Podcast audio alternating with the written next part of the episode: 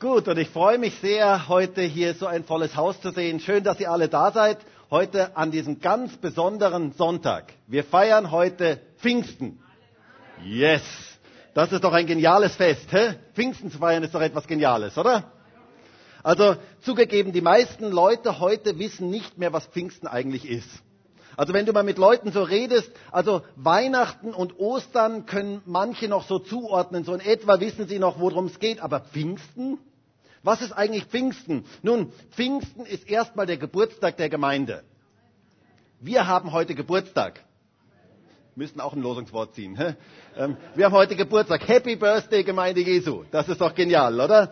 Und Pfingsten, da war die erste, die erste Gemeinde entstanden und direkt am Anfang wurden alle mit dem Heiligen Geist erfüllt. Und das ist eigentlich das, was Pfingsten ausmacht, dass alle mit dem Heiligen Geist erfüllt wurden. Und ich glaube, dass Gott direkt ganz am Anfang deutlich machen wollte, Gemeinde Jesu ohne den Heiligen Geist funktioniert nicht. Wir brauchen die Kraft des Heiligen Geistes. Und ich bin so dankbar dafür, dass wir heute Pfingsten gemeinsam feiern. Denn wir alle, die wir heute hier sind, wir alle brauchen die Kraft des Heiligen Geistes immer wieder neu. Wir brauchen es immer wieder neu, erfüllt zu sein mit dem Heiligen Geist. Und ich muss ja schon sagen, Pfingsten in einer Pfingstgemeinde zu verbringen, ist schon was Besonderes, oder? Und ich glaube, wir brauchen ein neues Pfingsten. Und zwar wir als Pfingstgemeinde brauchen ein neues Pfingsten. Wir brauchen eine ganz neue Ausgießung des Heiligen Geistes. Wir brauchen es, dass wir als Pfingstgemeinde neu Pfingsten erleben. Damit das, was draufsteht, auch drin ist. Damit der Heilige Geist uns erfüllen kann, uns ganz neu erfüllen kann. Wir sehnen uns nach dem übernatürlichen Wirken des Heiligen Geistes in unserer Gemeinde. Und ich wünsche mir so sehr, dass wir dafür beten und dass wir ganz speziell uns danach aufmachen und danach ausstrecken, dass der Heilige Geist uns so begegnen kann. Mach dich auf, offen zu sein für das Wirken des Heiligen Geistes, dass er in deinem Leben heute wirken kann. Ich möchte ja heute Fortsetzung machen von letzter Woche. Der Erlen hat schon ähm, gesagt. Und ich möchte mal fragen, wisst ihr noch, worum es letzte Woche ging? Kraft, Liebe und Besonnenheit, ganz genau. Es ging darum, dass wir brennend im Geist sein sollen dass wir ein Feuer in uns tragen sollen und dass Gott ein Feuer in unserem Herzen anzünden möchte, das um sich greift, das andere entzünden kann, dass dieses Feuer in unserem Leben wirken kann. Und ich möchte noch mal kurz fragen, der Ellen hat schon kurz angedeutet, habt ihr eure Hausaufgaben gemacht? Zu beten dafür, dass wir alle mit dem Heiligen Geist erfüllt werden. Und jedes Mal, wenn du das Handy ansteckst an die Steckdose, zu beten, Herr, so wie dieses Handy jetzt gefüllt wird, erfüll mich mit dem Heiligen Geist. Ich möchte an der Stromquelle angeschlossen sein. Und wenn du diese Hausaufgabe nicht gemacht hast oder vielleicht auch nicht mitbekommen hast, dass es Hausaufgabe war, ich würde dir die gerne nochmal mitgeben. Wir dürfen diese Hausaufgabe um eine Woche verlängern. Ähm, und ganz speziell, wenn du nächstes Mal das Handy ansteckst an die Steckdose, bete doch darum, Heiliger Geist, bitte erfüll du mich ganz neu mit deiner Kraft. Ich möchte an dieser Stromquelle angeschlossen sein. Angeschlossen sein an der Stromquelle Gottes. Wisst ihr, das ist das Geheimnis eines erfolgreichen christlichen Lebens. Und das war das Geheimnis der ersten Christen weshalb sie innerhalb von kurzer Zeit die gesamte damals bekannte Welt auf den Kopf gestellt haben. Es war die Kraft des Heiligen Geistes und diese Kraft brauchen wir heute wieder ganz neu. Und ich wünsche mir so sehr, dass wir als ganze Gemeinde dafür beten, auch in nächster Zeit ganz speziell dafür beten, dass wir alle ganz neu mit dem Heiligen Geist erfüllt werden. Denn eine geisterfüllte Gemeinde macht einen Unterschied. Und wir wollen so eine geisterfüllte Gemeinde sein. Gott möchte das Feuer des Heiligen Geistes ganz neu und vermehrt in unserem Leben und in unserer Gemeinde anzünden. Denn wisst ihr, in unserer Zeit braucht es brennende Christen. Christen, die entzündet sind mit dem Feuer Gottes, die ein Feuer in sich tragen und dieses Feuer an andere weitergeben. Denn unsere Welt wird zunehmend kalt und dunkel.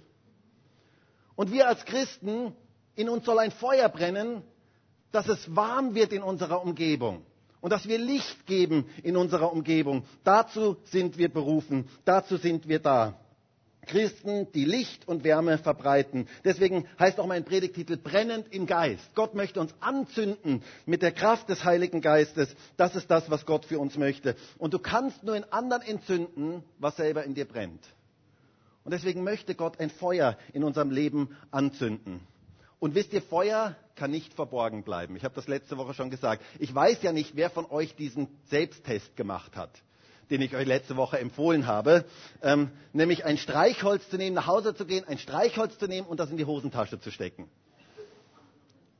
Wenn du diesen Selbsttest gemacht hast, dann hast du sehr schnell gemerkt, Feuer kann nicht verborgen bleiben. Und Feuer greift um sich. Das ist etwas, was die Eigenschaft von Feuer ist. Und wisst ihr, ganz genauso ist es in unserem Leben. Wenn ein Feuer in uns brennt, wenn das Feuer Gottes in uns brennt, dann kann das nicht verborgen bleiben, sondern dann wird es andere anstecken. Und ich wünsche mir so sehr, dass Gott einen Flächenbrand in Österreich schenkt dass das Feuer des Heiligen Geistes ganz neu wirken kann, ganz neu Menschen in Brand stecken kann und dass wir solche Fackeln sind, die andere in Brand stecken, die das Feuer Gottes an andere weitergeben. Wir dürfen Licht verbreiten dort, wo wir sind. Hör auf, über die Finsternis zu schimpfen, verbreite besser das Licht. Das ist das, was Gott für uns möchte. Das ist unsere Berufung als Christen. Und ich möchte noch einmal den Text von letzter Woche lesen, wo Paulus seinem geistlichen Kind Timotheus ähm, etwas mitgibt auf den Weg. Und ich möchte lesen mit euch 2 Timotheus 1, Vers 6 und Vers 7. 2 Timotheus 1, Vers 6 und Vers 7. Da heißt es, um dieser Ursache willen erinnere ich dich, die Gnadengabe Gottes anzufachen, die in dir durch das Auflegen meiner Hände ist. Denn Gott hat uns nicht einen Geist der Furchtsamkeit gegeben, sondern der Kraft und der Liebe und der Besonnenheit. Und dann noch eine zweite Stelle, die unser Thema sehr gut zusammenfasst, ähm, wo auch der Predigtitel eigentlich herkommt, Römer 12, Vers 11. Seid brennend im Geist, dem Herrn dienend. Seid brennend im Geist. Gott möchte, dass wir brennend im Geist sind. Er möchte ein Feuer in unseren Herzen anzünden, das um sich greift. Und wir haben uns letzte Woche den Vers 7 angeschaut. Ihr erinnert euch vielleicht daran. Und wir haben uns gefragt, was tut eigentlich der Heilige Geist, wenn er in unser Leben hineinkommt, wenn er in unserem Leben wirkt? Und wir haben gesehen, dieser Heilige Geist ist kein Geist der Furchtsamkeit, sondern der Kraft und der Liebe und der Besonnenheit. Und was das genau bedeutet, das haben wir uns letzte Woche angeschaut und auch wie diese Dinge zusammenwirken, diese drei Dinge zusammenwirken in unserem Leben. Und wer nicht da war, ihr könnt euch ja gerne die Predigt nochmal auf YouTube nachschauen. Ihr wisst ja, dass alle Predigten dort auf YouTube ähm, verfügbar sind, dass man sich die nachschauen kann. Heute möchten wir uns den Vers 6 genauer anschauen und uns mit diesem Vers 6 beschäftigen. Und zwar speziell mit der Frage, wie kann ich das Feuer Gottes in meinem Leben brennend halten? Wie kann ich es anfachen in meinem Leben? Wie kann das geschehen, was Paulus hier dem Timotheus sagt? Wie halten wir das Feuer brennend und wie wird es überhaupt entzündet in unserem Leben? Darum soll es heute gehen. Also der Vers 6. Und ich möchte ihn nochmal lesen. Da heißt es, um dieser Ursache willen erinnere ich dich, die Gnadengabe Gottes anzufachen, die in dir durch das Auflegen meiner Hände ist. Nun, Paulus erinnert hier sein geistliches Kind Timotheus daran, dass eine Gnadengabe Gottes in seinem Leben ist und dass er die anfachen soll.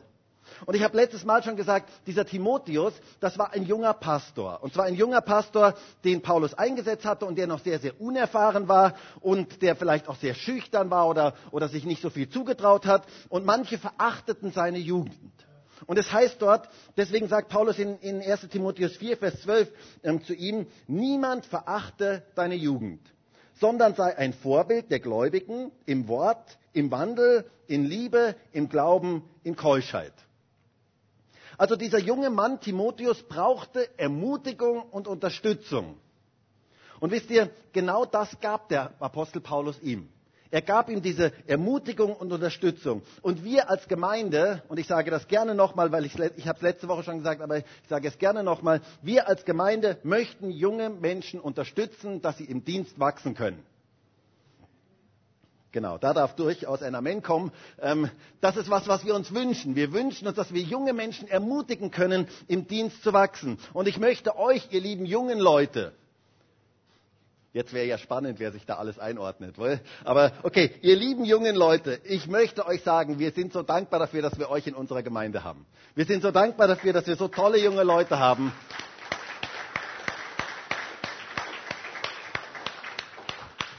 Ihr seid ein unglaublich toller Segen in der Gemeinde. Und wir als Gemeinde möchten ein Segen für euch sein. Und das ist etwas ganz, ganz Schönes, wenn das geschieht. Wir dürfen eine Ermutigung füreinander sein. Und ich habe mir vorgenommen, ich möchte ein Ermutiger sein. Und ich möchte ein Ermutiger der älteren Leute sein, aber ich möchte auch ein Ermutiger der jungen Leute sein.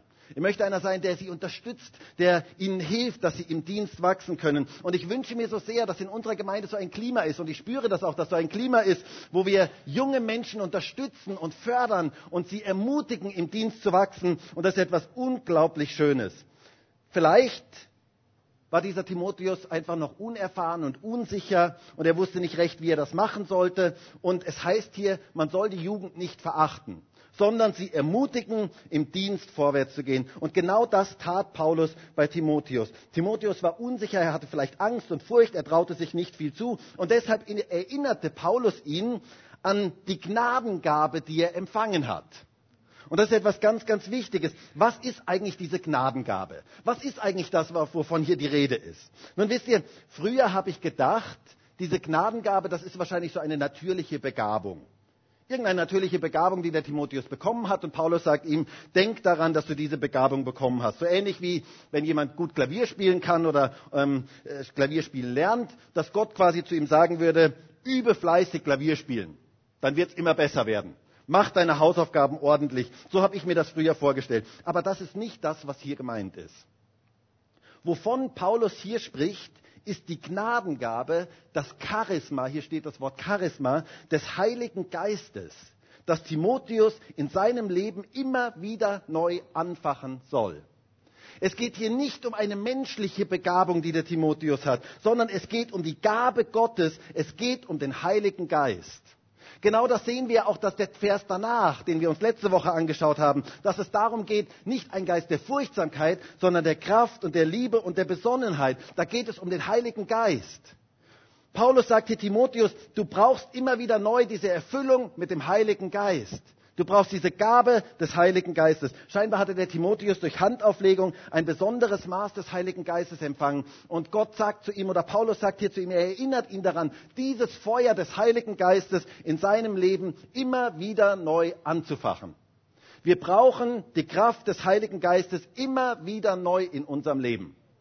Wir brauchen das Feuer Gottes, dass es immer wieder neu angefacht wird in unserem Leben. Gerade dann, wenn du dich eingeschüchtert fühlst Gerade dann, wenn du dich vielleicht unsicher fühlst, wenn du die Dinge nicht zutraust, möchte ich dir sagen, das, was du wirklich brauchst, ist die Kraft des Heiligen Geistes.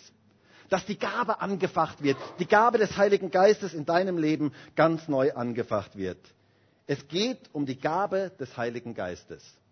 Davon spricht die Apostelgeschichte immer wieder. Immer wieder, wenn vom Heiligen Geist die Rede ist, ist von einer Gabe die Rede, von einem Geschenk die Rede, von einem Charisma die Rede. Petrus in der Pfingstpredigt vor 3000 Leuten, 3000 Leute bekehren sich, finden zum Glauben. Und dann sagen diese 3000 Leute, was müssen wir jetzt tun? Gute Frage, oder? Wäre cool in Graz, oder? Wenn 3000 Leute zusammenkommen und alle sagen, hey, was müssen wir jetzt tun?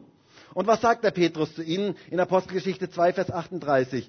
Petrus aber sprach zu ihnen, tut Buße und jeder von euch lasse sich taufen auf den Namen Jesu Christi zur Vergebung eurer Sünden und ihr werdet die Gabe des Heiligen Geistes empfangen.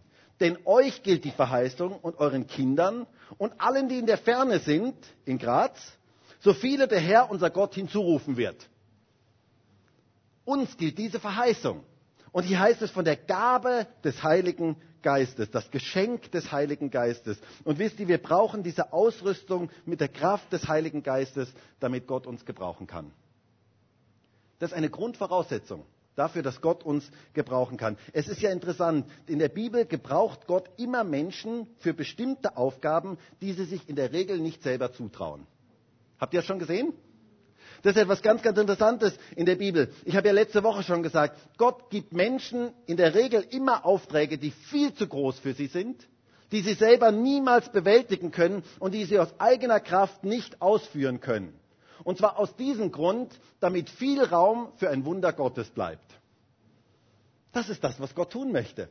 Gott gibt uns Aufträge, die viel zu groß für uns sind, damit viel Raum für ein Wunder Gottes bleibt. Unsere Unmöglichkeiten sind Gottes Möglichkeiten. Hast du das gehört? Also wenn du den Satz heute mitnimmst, hast du schon einiges mitgenommen.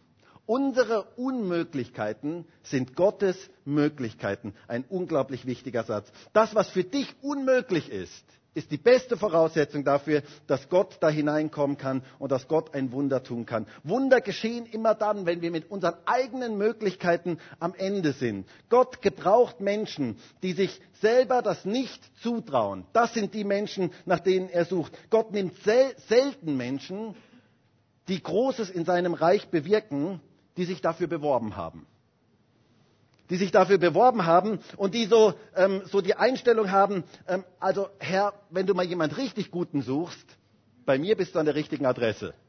Also zu mir kannst du gerne kommen. Ähm, also mal ganz ehrlich, wenn ich mir so die Gemeinde Jesu anschaue, ähm, also da kannst du wirklich jede Hilfe brauchen, die du kriegen kannst. Ähm, also, aber wenn du mal jemand richtig Guten suchst, bei mir bist du richtig.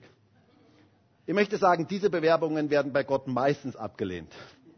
Das sind meistens nicht die Leute, die Gott gebrauchen möchte, sondern Gott gebraucht Menschen, die es aus eigener Kraft nicht können und die auf seine Kraft bauen, die um seine Kraft wissen, die abhängig sind von seiner Kraft. Gott scheint regelrecht angezogen zu sein von Menschen, die es scheinbar nicht drauf haben und die es sich nicht zutrauen die nicht das Selbstvertrauen in sich selber haben und die aber um Gottes Kraft in ihrem Leben wissen. Das sind die Menschen, die Gott gebrauchen möchte.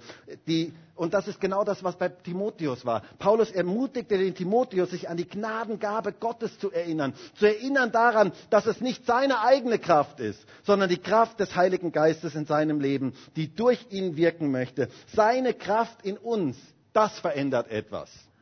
Und das sehen wir durch die ganze Bibel hindurch. Wen auch immer du nimmst, wen Gott gebraucht hat, das waren alles Leute, die sich selber nicht zugetraut haben. Ich denke da an einen Gideon. Gott kommt zu dem Gideon und er sagt zu ihm, Gideon, du starker Held. Der hatte sich gerade versteckt vor den Feinden.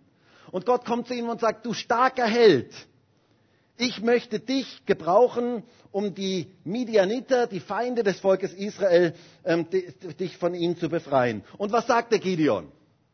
Ja, sicher, logisch. Danke, dass du kommst. Endlich, endlich kommst du. Nein, der sagt, ich bin der Geringste. Ich bin überhaupt der Geringste unter den Stämmen. Und ich kann das überhaupt gar nicht. Such dir doch jemand anderen. Oder ich denke an einen Mose, der sagt, ich kann nicht reden. Oder an einen Jeremia, ich bin zu jung. Es scheint Gott darum zu gehen, von Anfang an klarzumachen, es sind nicht unsere eigenen Begabungen, die uns wirklich weiterhelfen. Es sind nicht unsere Fähigkeiten, nicht unsere eigene Kraft, sondern die Kraft des Heiligen Geistes in unserem Leben. Super, wenn du Begabungen hast. Super, wenn Gott dich gesegnet hat mit tollen Begabungen. Und es ist etwas Geniales, wenn man Begabungen erkennt, wenn man erkennt, welche Gaben Gott einem gegeben hat. Aber ohne die Kraft des Heiligen Geistes ist das alles wertlos. Es braucht die Kraft des Heiligen Geistes in unserem Leben. Ich denke da an die Geschichte von dem Gideon, eine faszinierende Geschichte. Da war diese gewaltige Übermacht der Midianiter und Gideon sollte in den Kampf ziehen ähm, gegen, diese, äh, gegen diese Midianiter. Und Gideon war voller Panik und er sah, dass sein Heer viel zu klein dafür war und die Übermacht der Midianiter da war. Und ich stelle mir diese Situation so ganz praktisch vor. Ich kann mir vorstellen, bevor er in die Schlacht zog, hat er vielleicht noch mit Gott geredet und hat gesagt, Herr, das kann niemals funktionieren. Das kann einfach nicht funktionieren. Schau dir die Midianiter an, das sind unfassbar viele Menschen. Herr, wir haben ein Problem. Und Gott sagt zu ihm, was für ein Problem? Und er sagt, naja, zähl mal, zähl mal, schau dir das mal genau an. Ähm, wir haben ein numerisches Problem. Und Gott sagt zu ihm, stimmt, wir haben ein numerisches Problem. Ihr seid viel zu viele. Hä? Zu viele? Herr, ich glaube, du hast da irgendwas nicht richtig verstanden. Ähm, irgendwie mache jetzt keine Witze, also wir sind viel zu wenige. Aber Gott meinte das ganz genau so. Gott sagt, nein, nein, ihr seid viel zu viele. Ihr seid viel zu viele, als dass ihr das schaffen könnt. Und ich liebe diesen Vers in Richter 7, Vers 2, wo es heißt, und der Herr sprach zu Gideon, zu zahlreich ist das Volk, das bei dir ist, als dass ich Midian in ihre Hand geben könnte. Israel soll sich nicht gegen mich rühmen können und sagen, meine Hand hat mich gerettet. Gottes Plan ist immer, unsere Schwachheit zu gebrauchen, um seine Größe sichtbar zu machen. Das ist sein Plan.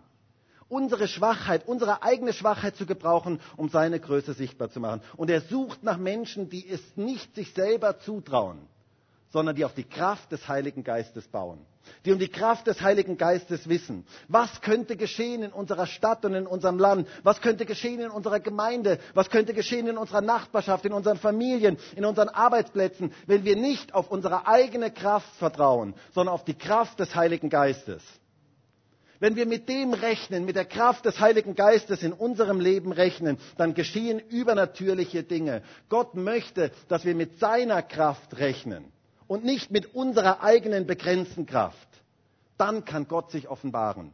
Dann wird Gottes Herrlichkeit sichtbar werden in deinem Leben. Dann können wir Gottes Kraft in diese Welt hineintragen. Paulus ermutigte den Timotheus, auf diese Kraft zu bauen und aus dieser Kraft zu leben. Wir brauchen die Kraft des Heiligen Geistes. Ich liebe diesen Vers aus Achaia 4, Vers 6, wo es heißt, dies ist das Wort des Herrn an Zerubabel, nicht durch Macht und nicht durch Kraft, sondern durch meinen Geist, spricht der Herr der Herrscher. Es ist die Kraft des Heiligen Geistes, die wir brauchen. Und Paulus ermutigte den Timotheus daran, da, ähm, da, äh, ermutigte den Timotheus darin, ähm, diese, diese Gabe anzufachen. Wir lesen ja hier in Vers 6, um dieser Ursache willen erinnere ich dich, die Gnadengabe Gottes anzufachen, die in dir durch das Auflegen meiner Hände ist. Warum muss die Gabe des Heiligen Geistes angefacht werden? Wisst ihr, der Grund, warum viele Christen meinen, dass es hier um eine natürliche Begabung geht, ist, weil dieser Ausdruck ein bisschen ein komischer Ausdruck ist. Den Heiligen Geist anfachen, die Gabe Gottes anfachen. Kann man den Heiligen Geist in unserem Leben anfachen? Ich glaube schon. Ich glaube schon. Dieses Wort, das hier verwendet wird, ist ein Wort aus dem Feuerwesen. Also es hat etwas mit Feuer zu tun, etwas anzufachen. Das kennen wir vom Grillen. Wer hat schon einmal gegrillt? Hand hoch. Okay. Die Grillsaison hat ja schon wieder begonnen, wohl? Ähm, ich habe es gerade gestern, also es war ja, es war ja ein bisschen kurios. Ähm, ich habe ja diese Predigt vorbereitet ähm, und als ich gestern dabei saß, diese Predigt vorzubereiten, kam so ein gewaltiger Duft in meine Nase. Irgendwelche Nachbarn haben gerade gegrillt. Ähm, es hat so wunderbar gerochen. Es war wirklich schwer, die Predigt weiter vorzubereiten. Ähm, ich dachte schon, ich muss mal wieder zu meinen Nachbarn auf Besuch gehen. Ähm, es war so herrlich, wie es gerochen hat. Ähm, und jeder, der der schon einmal gegrillt hat, der weiß, was es bedeutet, etwas anzufachen. Das Feuer anzufachen. Da braucht es diese Luftzufuhr, damit etwas angefacht wird. Und jeder, der schon mal gegrillt hat, der weiß, dann benutzt man einen Föhn oder einen Blasebalg oder ähm, sonst irgendetwas ähm, oder vielleicht irgendein Fächer oder so oder man bläst hinein in das Feuer. Auf jeden Fall versucht man dieses Feuer irgendwie anzufachen, dass es heller brennt, dass es stärker brennt. Es muss angefacht werden, damit es hell brennen kann. Und genauso ist es mit der Kraft des Heiligen Geistes in unserem Leben. Es braucht die Luft, die hinzugefügt wird und es braucht den Raum, dass das Feuer sich entsprechend ausbreiten kann. Ein Feuer, das keinen Raum hat, erstickt. Und ein Feuer, das keine Luftzufuhr hat, wird nicht hell brennen. Wir brauchen den Wind des Heiligen Geistes in unserem Leben, der dieses Feuer hell anzündet in unserem Leben. Reinhard Bonke hat einmal gesagt, der Wind des Geistes möchte in unserem Leben wehen, aber viele Christen sind zugempfindlich. Sobald der Wind weht, machen sie das Fenster zu. Und unsere Aufgabe ist es nicht, das Fenster zuzumachen, sondern das Fenster aufzumachen und zu sagen, Heiliger Geist, bitte wehe du in meinem Leben, fache du das Feuer ganz neu an in meinem Leben. Denn wisst ihr, wo der Heilige Geist weht, da weht er den ganzen, ich sag's mal so, frommen Mief raus aus unserem Leben. Er, er weht all diese Dinge raus, die nicht in unser Leben hineingehören. Und er macht uns lebendig und er zündet unser Leben ganz neu an. Wir brauchen den Wind des Heiligen Geistes in unserem Leben, damit das Feuer hell brennen kann. Und wir sollen es anfachen. Wir sollen anfachen. Paulus spricht immer wieder in diesen Bildern, in seinen Briefen, in diesen Bildern vom Feuer. Ich möchte euch nur mal ein paar Beispiele geben. Im 1. Thessalonicher 5, Vers 19, da heißt es, den Geist löscht nicht aus. Den Geist löscht nicht aus. Dieses Wort, das hier im Griechischen steht, ist wirklich auslöschen, hat auch wieder was mit Feuer zu tun. Also auspusten oder, oder den Geist auslöschen. Wir Christen sollen keine Feuerlöscher sein, sondern wir sollen Brandbeschleuniger sein. Menschen, die Feuer in Gang setzen, die Feuer weitergeben. Wir sollen die Gabe Gottes in unserem Leben anfachen. Paulus sagt hier zu den Thessalonichern, facht das, den Geist an und löscht ihn nicht aus. Oder die Stelle, die wir schon gesehen haben in ähm, Römer 12, Vers 11, wo es heißt, seid brennend im Geist. Da geht es auch wieder um das Feuer Gottes. Oder wir sehen an Pfingsten. Pfingsten, diese Feuerflammen, die auf jeden Einzelnen kamen. Das Wirken des Heiligen Geistes hat immer wieder etwas mit Feuer zu tun. Wir lesen dort vom ersten Pfingsten und ich muss das ja heute, heute an einem Pfingstsonntag in einer Pfingstgemeinde muss man ja diese Stelle regelrecht lesen. Apostelgeschichte 2, Vers 2, da heißt es, und plötzlich geschah aus dem Himmel ein Brausen, als führe ein gewaltiger Wind daher und erfüllte das ganze Haus, wo sie saßen. Und es erschienen ihnen zerteilte Zungen wie von Feuer und sie setzten sich auf jeden einzelnen von ihnen. Und sie wurden alle mit Heiligen Geist erfüllt und fingen an, in anderen Sprachen zu reden, wie der Geist ihnen gab, auszusprechen. Sie wurden alle mit Heiligen Geist erfüllt und das Feuer Gottes brannte auf jedem einzelnen von ihnen. Und wisst ihr, das ist Gottes Programm für seine neutestamentliche Gemeinde, dass auf jedem einzelnen von uns, in jedem einzelnen von uns das Feuer Gottes brennt. Jeder Einzelne soll davon erfasst sein. Nun, warum muss man das Feuer immer wieder neu anfachen? Nun, ganz einfach, lauwarm wird man von ganz alleine.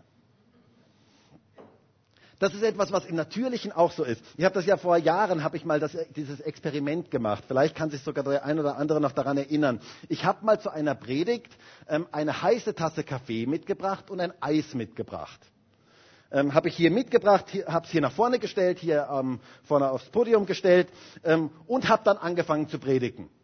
Und habe sehr lang gepredigt, sehr lang gepredigt. Ähm, und wisst ihr, was mit dem Kaffee und mit dem Eis passiert ist? Genau, es wurde lauwarm. Es wurde lauwarm. Es passte sich der Außentemperatur an, so wie das halt so ist. Denn lauwarm wird man von ganz alleine. Da musst du gar nichts dazu tun. Da musst du nur das Eis hinstellen, dann wird es lauwarm. Ganz normal. Lauwarm wird man von ganz alleine. Und das ist im Natürlichen so und es ist im Geistlichen so. Lauwarm wird man von ganz alleine, es sei denn, man führt Energie zu. Es sei denn, man stellt den Kaffee auf die Herdplatte und man tut das Eis in den Kühlschrank. Dann bleibt es kalt oder heiß. Und genauso ist es in unserem geistlichen Leben. Lauwarm wirst du von ganz alleine. Musst du gar nichts für tun. Wirst du von ganz alleine. Aber wenn das Feuer des Heiligen Geistes in unserem Leben brennt, dann macht das einen gewaltigen Unterschied. Und das ist das, was wir brauchen. Wir brauchen es immer wieder neu, dieses Feuer anzufachen in unserem Leben, dass wir ganz neu entfacht werden mit dem Feuer des Heiligen Geistes. Die Gabe Gottes muss angefacht werden. Jetzt kommt natürlich die große Frage. Wie facht man die Gabe Gottes in seinem Leben an? Wie geht das? Wie macht man das? Und ich möchte kurz drei Dinge erwähnen, die das Feuer Gottes in unserem Leben entfachen und brennend halten. Und das erste ist Gebet. Und zwar Gebet in Einheit.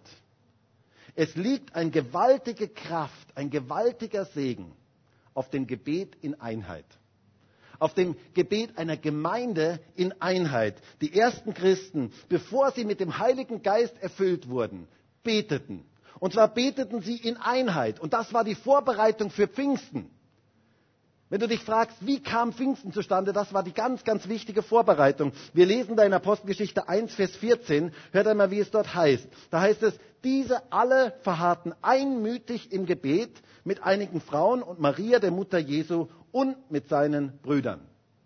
Einmütig im Gebet. Einheit im Gebet bewirkt die Kraft des Heiligen Geistes. Bewirkt es, dass der Heilige Geist uns ganz neu erfüllen kann. Und dann sehen wir kurz nach Pfingsten, die ersten Christen wurden wieder mit dem Heiligen Geist erfüllt. Wir sehen, die wurden immer wieder mit dem Heiligen Geist erfüllt, nicht nur einmal. Und wir lesen in Apostelgeschichte 4, Vers 32, da heißt es, oder Vers 31, und als sie gebetet hatten, bewegte sich die Städte, wo sie versammelt waren, und sie wurden alle mit dem Heiligen Geist erfüllt und redeten das Wort Gottes mit Freimütigkeit. Hey, ihr lieben Leute, das wünsche ich mir für uns. Ich wünsche mir, dass die Städte sich bewegt. Ich wünsche mir, dass sich etwas bewegt in Graz. Ich wünsche mir, dass sich etwas bewegt in Österreich. Und es hat etwas mit der Kraft des Heiligen Geistes zu tun. Und es bewegte sich. Sie wurden alle mit dem Heiligen Geist erfüllt. Sie predigten das Wort Gottes. Sie verkündigten das Wort Gottes in Freimütigkeit. Aber was war die Vorgeschichte? Es heißt hier, als sie gebetet hatten. Gebet bewirkt dass der Heilige Geist in unserem Leben ganz neu wirken kann. Und wie beteten sie? Wir sehen direkt davor in Vers 24, Apostelgeschichte 4, Vers 24. Sie aber, als sie es hörten, erhoben einmütig ihre Stimme zu Gott. Gebet in Einheit. Gebet in Einheit bewirkt, dass der Heilige Geist ganz speziell wirken kann. Der Heilige Geist liebt es, wenn seine Kinder in Einheit zusammen beten. Wisst ihr, da liegt so eine gewaltige geistliche Kraft drin, so eine gewaltige geistliche Dynamik drin. Und ich möchte uns dazu ermutigen, in Einheit um die Kraft des Heiligen Geistes zu beten. Und ich fände das wirklich so cool, wenn wir die nächste Zeit ganz speziell gemeinsam dafür beten, Herr, erfülle uns mit dem Heiligen Geist. Und wenn wir in Einheit dafür beten und wenn wir uns vielleicht auch in kleinen Gruppen irgendwo treffen, um zu beten, dass der Heilige Geist uns ganz neu erfüllen kann. Das wäre doch etwas Cooles, oder? Ich glaube, dass Gott darauf hört. Ich glaube, dass da etwas drin liegt an gewaltiger geistlicher Kraft. Jesus selber hat uns ermutigt, um den Heiligen Geist zu bitten. Es heißt in Lukas 11, Vers 13, wenn nun ihr, die ihr böse seid, euren Kindern gute Gaben zu geben wisst, wie viel mehr wird der Vater, der vom Himmel gibt, den Heiligen Geist geben denen, die ihn bitten. Wem gibt der Vater den Heiligen Geist? Denen, die ihn bitten. Das heißt, wir dürfen um den Heiligen Geist bitten. Wir dürfen darum bitten, Heiliger Geist, bitte erfülle du mich. Wir dürfen darum bitten, erfüllt zu sein mit dem Heiligen Geist. Und lasst uns doch gemeinsam dafür beten. Ein zweiter Weg, wie wir mit dem Heiligen Geist erfüllt werden und wie das Feuer Gottes in unserem Leben brennend bleibt, ist Lobpreis und Anbetung. Lobpreis und Anbetung, ein Lebensstil des Lobpreises. Das facht den Heiligen Geist in unserem Leben an. Das bringt diese, diese frische Luft in unser Leben hinein. Nichts gefällt dem Heiligen Geist so sehr wie eine Atmosphäre voller Lobpreis, Anbetung und Danksagung. Es heißt in Epheser 5, Vers 18, da heißt es, und berauscht euch nicht mit Wein, worin Ausschweifung ist, sondern werdet voller Geist. Und dieses Wort, das hier heißt, werdet voller Geist, heißt, werdet immer wieder voller Geist. Diese griechische Form bedeutet, immer wieder voll des Heiligen Geistes zu werden. Und dann heißt es, indem ihr. Das heißt, das ist der Weg, wie wir immer wieder voll des Geistes werden, indem ihr in Psalmen und Lobliedern und geistlichen Liedern redet und dem Herrn mit eurem Herzen singt und spielt. Sagt alle Zeit für alles dem Gott und Vater Dank im Namen unseres Herrn Jesus Christus. Wie werden wir voller, voller ähm, Geist? Indem wir zueinander in Psalmen, Lobliedern und geistlichen Liedern reden und dem Herrn singen und spielen. Der Heilige Geist liebt eine Atmosphäre von echtem Lobpreis, wo wir uns auf Jesus ausrichten, wo er das Zentrum ist, wo er der Mittelpunkt ist, wo eine Haltung der Dankbarkeit in unserem Leben da ist, und zwar eine Haltung der Dankbarkeit in unserem Leben ganz praktisch im Alltag. Hast du das gehört? Ganz praktisch im Alltag eine Haltung der Dankbarkeit in unserem Leben da ist. Da macht sich Gottes Gegenwart breit, dort wo wir Lobpreis in unserem Leben wirklich integrieren. Und wisst ihr, da geht es mir jetzt nicht um die 20 Minuten am Sonntagvormittag im Gottesdienst. Die sind auch ein Teil unseres Lobpreises, aber die sind der kleinste Teil unseres Lobpreises. Es geht um den Lobpreis im Alltag. Es geht um die Dankbarkeit im Alltag. Dort, wo wir täglich Gott singen und spielen und ihn preisen und ihn erheben und ein dankbares Herz haben, ihm Danke sagen für all das, was er uns gibt. Darum geht es. Und das ist ein Weg, das Feuer Gottes in unserem Leben anzufachen und brennend zu halten. Und dann noch der dritte Weg. Paulus sagt hier dem Timotheus sehr, sehr deutlich, um dieser Ursache willen erinnere ich dich, die Gnadengabe Gottes anzufachen, die in dir durch das Auflegen meiner Hände ist. Das Auflegen der Hände. Wir sehen, dass immer wieder die Kraft des Heiligen Geistes angefacht wird, indem Menschen die Hände aufgelegt werden und für sie gebetet wird. Das sehen wir auch in der Apostelgeschichte an ganz, ganz vielen Stellen. Wir sehen zum Beispiel in der Apostelgeschichte 8, da sind die Leute in Samaria und die sind gläubig geworden ähm, durch den Philippus und sie wurden getauft. Und dann kamen die Apostel aus Jerusalem und kommen zu den Leuten und legen ihnen die Hände auf. Und das heißt dort in der Apostelgeschichte 8, Vers 17, dann legten sie ihnen die Hände auf und sie empfingen den Heiligen Geist. Interessant, oder? Sie legen ihnen die Hände auf und sie empfingen den Heiligen Geist. Genauso in Apostelgeschichte 19 bei den Jüngern in Ephesus legt Paulus ihnen die Hände auf und wir sehen dort in Apostelgeschichte 19, Vers 6, da heißt es, und als Paulus ihnen die Hände aufgelegt hatte, kam der Heilige Geist auf sie und sie redeten in Sprachen und weissagten. Wir dürfen auf Menschen die Hände legen und für sie beten, dass sie mit dem Heiligen Geist erfüllt werden. Und da ist eine gewaltige geistliche Kraft drin. Und wir möchten das auch heute gerne praktizieren. Ich werde nachher noch etwas dazu sagen. Meine Frage heute ist, möchtest du brennend sein im Geist? Möchtest du Pfingsten neu erleben? Möchtest du ganz neu erfüllt werden mit der Kraft des Heiligen Geistes? Möchtest du diese Gnadengabe Gottes in deinem Leben ganz neu anfachen? Dann möchte Gott dir heute sagen, so wie Paulus damals dem Timotheus gesagt hat, fach diese Gabe ganz neu in deinem Leben an. Lasst uns dafür beten, dass wir alle miteinander ganz neu mit dem Heiligen Geist erfüllt werden, dass wir ganz neu Pfingsten erleben. Und ich würde jetzt so gerne gemeinsam mit uns beten, dass wir alle ganz neu mit dem Heiligen Geist erfüllt werden. Und vielleicht können wir alle gemeinsam aufstehen. Und ich würde mir so sehr wünschen, dass Pfingsten nicht ein Termin in unserem Kalender ist, wo wir den Kalender aufschlagen und sagen, ah, heute ist Pfingsten, sondern dass wir Pfingsten erleben, dass wir die Kraft des Heiligen Geistes erleben. Und lass doch jetzt, mach doch jetzt einfach dein Herz auf, dass der Heilige Geist heute wirken kann. Und Herr, ich danke dir dafür, dass du heute hier bist. Danke dir dafür, dass du diesen ganzen Raum erfüllst mit deiner Gegenwart. Und ich danke dir dafür, Heiliger Geist, dass wir unser Herz für dich öffnen dürfen. Und wir beten darum, Wind des Geistes, wehe du in unser Leben hinein und fach du dieses Feuer ganz neu an in unserem Leben. Lass du ganz neu das Feuer deines Geistes in unserem Leben wehen, in unserem Leben wirken. Herr, dass dieses Feuer in unserem Leben brennt und dass wir es an andere weitergeben können. Herr, ich wünsche mir so sehr, dass wir als Gemeinde alle miteinander ganz neu mit dem Heiligen Geist erfüllt werden. Dass wir ein neues Pfingsten erleben und dass wir ganz neu mit deinem Feuer erfasst werden und ein Feuer an andere weitergeben können. Herr, ich wünsche mir so sehr, dass die Kraft deines Geistes durch jeden Einzelnen von uns wirken kann in unserem Umfeld. Dass etwas davon spürbar wird, etwas davon erlebbar wird.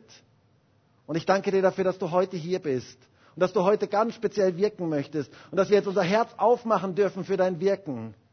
Heiliger Geist, bitte komm du und wirke du heute hier in Freiheit in unserer Mitte. Herr, ich wünsche mir so sehr, dass Christen Wärme verbreiten und Licht verbreiten dort, wo sie sind. Und ich weiß, es hat etwas mit dem Feuer deines Geistes zu tun. Und ich bitte dich darum, dass du dieses Feuer des Geistes in unser Herz hineinlegst. Herr, wir beten heute gemeinsam als Gemeinde. Wir stehen heute gemeinsam hier vor dir wir beten als Gemeinde, gib uns ein neues Pfingsten. Gib uns eine neue Ausgießung deines Geistes in unserer Gemeinde. Und wir möchten uns öffnen für dein Wirken. Wir möchten uns öffnen für die Kraft deines Geistes. Danke dafür, dass du jetzt da bist. Danke dafür, dass du jetzt Menschen begegnen möchtest. Und danke dafür, dass wir gemeinsam darum beten dürfen, dass wir ganz neu mit dem Heiligen Geist erfüllt werden. Halleluja. Halleluja. Und vielleicht machst du das jetzt so ganz persönlich zu deinem Gebet heute und sagst, Herr, bitte erfüll mich mit dem Heiligen Geist. Und wir stehen jetzt in Gottes Gegenwart und er ist heute hier und er möchte dir ganz persönlich begegnen. Und mach das doch jetzt so zu deinem persönlichen Gebet. Sag, Heiliger Geist, bitte erfüll du mich ganz neu. Und ich möchte jetzt etwas machen, was ich so in der Art eigentlich noch nicht gemacht habe. Ich habe zuerst gedacht, ich möchte heute einen Aufruf machen, aber ich habe irgendwie empfunden, ich soll das heute ein bisschen anders machen. Ich würde uns einladen, miteinander zu beten und uns gegenseitig die Hände aufzulegen, dass wir mit dem Heiligen Geist erfüllt werden. Und es soll kein Druck sein, es muss keiner für sich beten lassen, es ist ganz frei und wenn du nicht beten magst, bist einfach still, bist einfach dabei. Ähm, aber ich habe den Eindruck, dass es einfach gut ist, dass wir füreinander beten.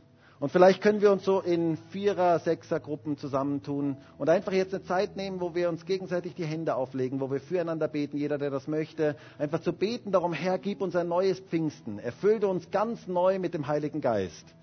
Und ich weiß nicht, ich hoffe, dass das so funktioniert, dass wir einfach jetzt uns so zueinander drehen können, einfach miteinander beten, uns gegenseitig die Hände auflegen, dafür beten, dass wir alle ganz neu mit dem Heiligen Geist erfüllt werden. Ist das okay? Dreht euch einfach zueinander ganz so ganz formlos und lasst uns einfach gemeinsam beten, dass der Heilige Geist uns heute erfüllen kann. Herr, ich danke dir dafür, dass du alle Gebete jetzt gehört hast. Und ich bete darum, erfülle uns ganz neu mit deinem Heiligen Geist. Wirke du ganz neu mit der Kraft deines Geistes in unserem Leben, Herr. Halleluja.